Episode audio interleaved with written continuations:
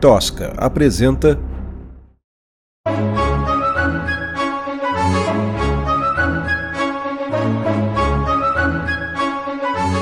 Capítulo 2 O sol da manhã já estava alto e o cheiro de frango assado impregnava o ar da praça de São Sebastião. Tendas e construções de pedra e madeira se colocavam em torno da praça da igreja, numa sucessão de círculos concêntricos e desordenados. A fumaça exalava das chaminés onipresentes e criava um teto cinza que cobria o vilarejo como uma tampa de panela, uma das indesejáveis consequências da modernidade. Máquinas de caldeira agora costuravam, prensavam e moíam as colheitas das fazendas vizinhas.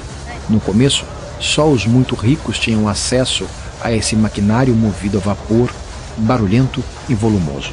As autoridades até tentaram proibir, já que as novas tecnologias faziam o serviço de dezenas de trabalhadores, gerando um segundo subproduto: miséria. A igreja declarou que era bruxaria, coisa de Pandora, como toda inovação criativa. O rei fez um apelo às tradições, como fazia sempre que uma mudança ameaçava resultar em perda de controle. Fosse em outras épocas, os inventores das máquinas de caldeira queimariam em praça pública, como tantos outros antes deles. E em pleno século XX, a Inquisição de São Torquemada ainda trazia saudade aos corações dos poderosos e terror aos súditos mais fiéis. Mas o aumento de produtividade era inegável, assim como o do lucro dos grandes senhores de terras. Mas a verdadeira revolução veio com as caldeiras movidas a Naurondo que queima mais rápido e forte que o carvão, o que levou a máquinas menores e mais eficientes. Diante da possibilidade de lucro e praticidade, a sociedade se adaptou aos céus cinzentos e aos mendigos das esquinas. Naquela manhã, as pessoas se moviam pelo mercado de forma intensa, ainda que pouco deliberada. Demorou para Lume perceber que elas pareciam caminhar sem rumo. No lugar das gritarias dos vendedores e das risadas das comadres, havia muito cochicho. Muita gente cobrindo as bocas para falar segredos. No lugar da aranha, Lume trouxe uma coruja de metal, de asas abertas e olhar ameaçador. Mas ninguém parecia se aproximar de nenhuma das barracas. As pessoas só passavam para cima e para baixo, numa dança apreensiva. Lume puxou um vendedor de maçãs do amor pelo braço. O que deu nessa gente hoje? Você não sabe? O arauto. O quê? O açougueiro foi buscar uma porcada no Vale Verde. Quando ele voltou, ele viu uma comitiva do arauto entrando na cidade. O arauto, mulher de Deus. Você quer dizer que. Vale Verde, Morrinhos, Rio Claro, São Sebastião. Daqui a pouco a comitiva chega aqui. O arauto do rei em São Sebastião. O vendedor de maçãs do amor não conseguia se conter. Para Lume, não era boa coisa. O rei só falava com São Sebastião para requerer duas coisas: impostos e soldados. O ciclo de coleta de impostos terminara mês passado. Claro, sempre existe a possibilidade da coroa aparecer com cobranças emergenciais. Mas os fiscais fariam o anúncio por conta própria. O arauto do rei não precisaria se envolver nisso. Outra possibilidade seria o alistamento militar, o que, mais uma vez, não seria anunciado pelo arauto. A menos que a menos que o reino estivesse em guerra. Quem será que teremos que matar dessa vez? Como numa coreografia, a multidão da praça central se voltou para a entrada do vilarejo, onde um cavalo branco trotava triunfante, montado por um homem numa armadura prateada.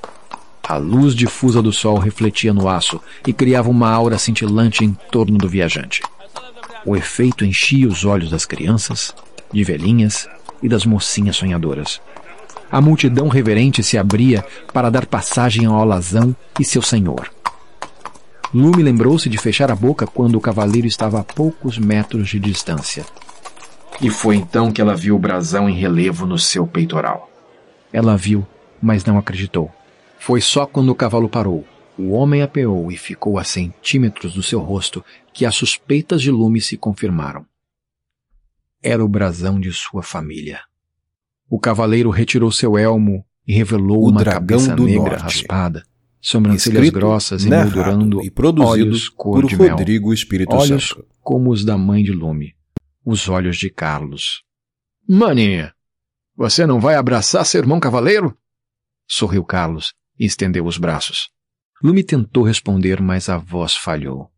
Os joelhos fraquejaram e um arrepio percorreu seu rosto, enchendo seus olhos de água.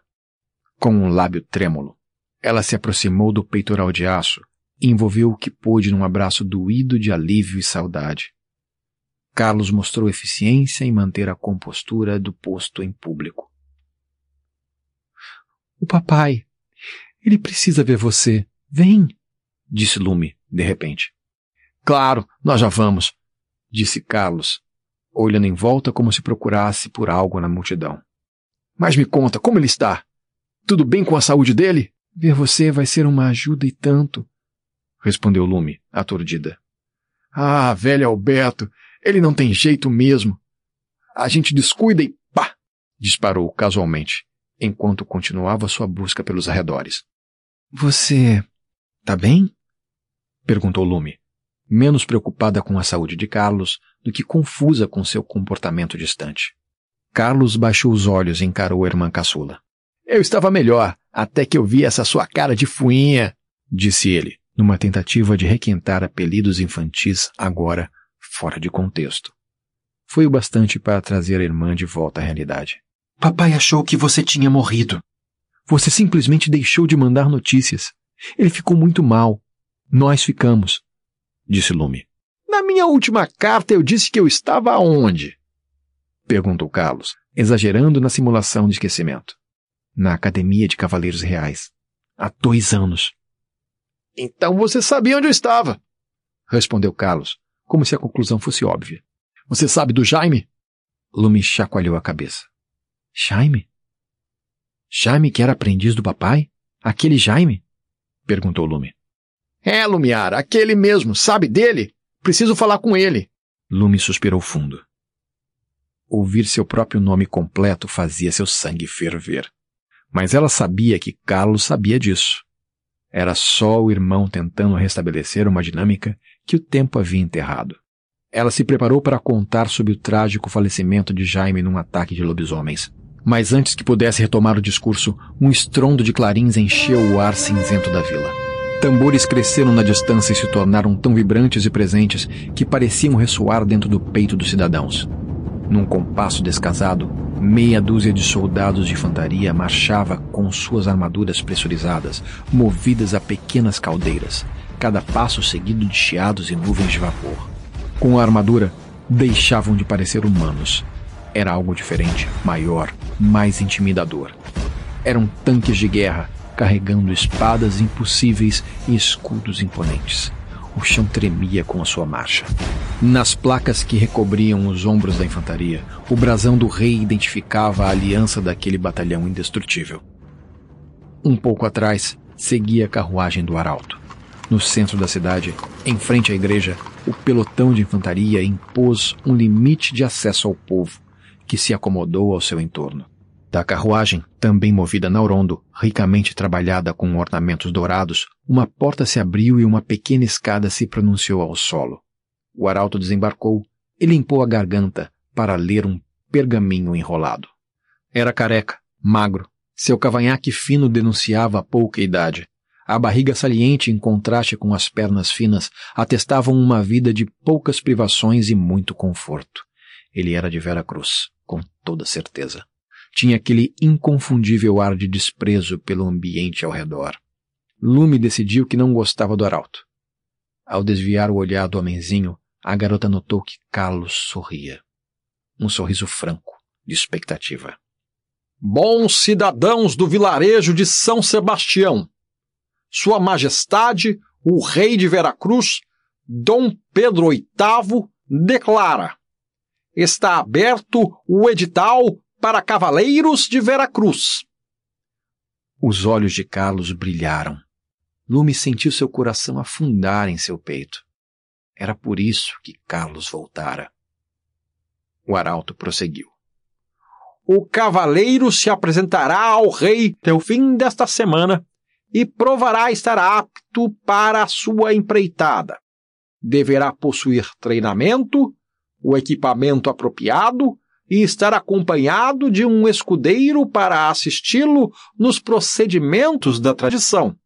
ao cavaleiro e seu respectivo escudeiro que lograrem êxito em sua missão, o rei garantirá uma recompensa à altura a ser anunciada durante a audiência do edital por Sua Majestade em pessoa.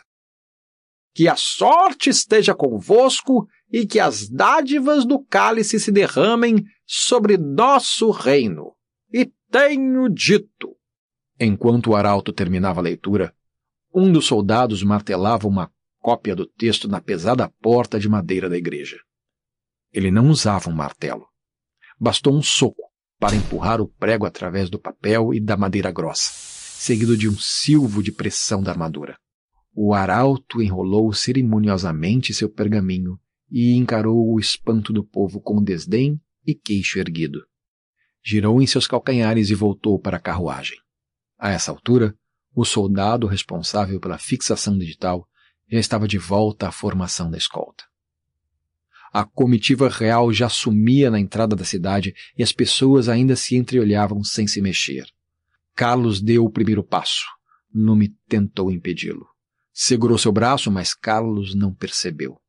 Quando deu por si, já estava frente a frente com a publicação. Não que lhe temesse enfrentar concorrência de curiosos aventureiros pela posição privilegiada de primeiro leitor. Ninguém mais se aproximaria. Os olhos de Carlos percorreram o documento. Correu os dedos pelo selo real e sorriu. Virou-se para a multidão e ergueu a voz. Dragão nenhum vai ameaçar nossa terra. Mostraremos a esse monstro a força e a coragem do povo de Veracruz. E isso eu prometo a vocês. Nossa gente tem um cavaleiro disposto a dar a vida pela nossa liberdade. Bradou, levantando a espada ao céu. Lume não sabia ao certo o que o seu irmão pretendia com aquela cena. Se ele esperava por aplausos e gritos de louvor, não foi o que recebeu. Lentamente a multidão começou a se dispersar e retomar as próprias vidas, deixando o constrangido Carlos olhando para os lados com um sorriso amarelo. O que, que você acha que está fazendo? perguntou Lume, ao se aproximar do irmão. Cumprindo meu dever. Como novo cavaleiro real de Veracruz, é a minha obrigação. Sua obrigação é ver seu pai, cortou Lume. Respeite o brasão, mulher! cuspiu Carlos, num tom que Lume não seria capaz de reconhecer. Lume deu as costas e pegou o caminho de casa, enxugando uma lágrima inconveniente. Carlos murmurou um palavrão e apertou o passo até sua irmã. No caminho de volta não se falaram. Lume não perguntou sobre o treinamento de cavaleiro, os perigos da estrada, a experiência de Carlos como exterminador de dragões. Nada a respeito dessa loucura egocêntrica a interessava. O que seu irmão via como uma transformação patriótica soava bobo e egoísta para sua irmã caçula. Enquanto ele brincava de soldadinho, ela lutava contra perigos do mundo real, a fome, as doenças. Quantas vezes passara a noite acordada tentando decifrar os ruídos da floresta? Quantos ladrões de rebanho teve que executar com flechas guiadas, tanto por medo quanto por pura sorte? Quantas armadilhas para lobos acabaram revelando presas muito piores pela manhã? Quantas refeições ela deixou de fazer para comprar remédio para um pai doente de saudade do primogênito? Não é que Lume não quisesse jogar isso tudo na cara de Carlos. Ela apenas não reconhecia aquele cavaleiro arrogante como seu irmão. O Dragão do Norte foi escrito, narrado e produzido por Rodrigo Espírito Santo. Esta é uma produção da Tosca Literatura. Obrigado por ouvir.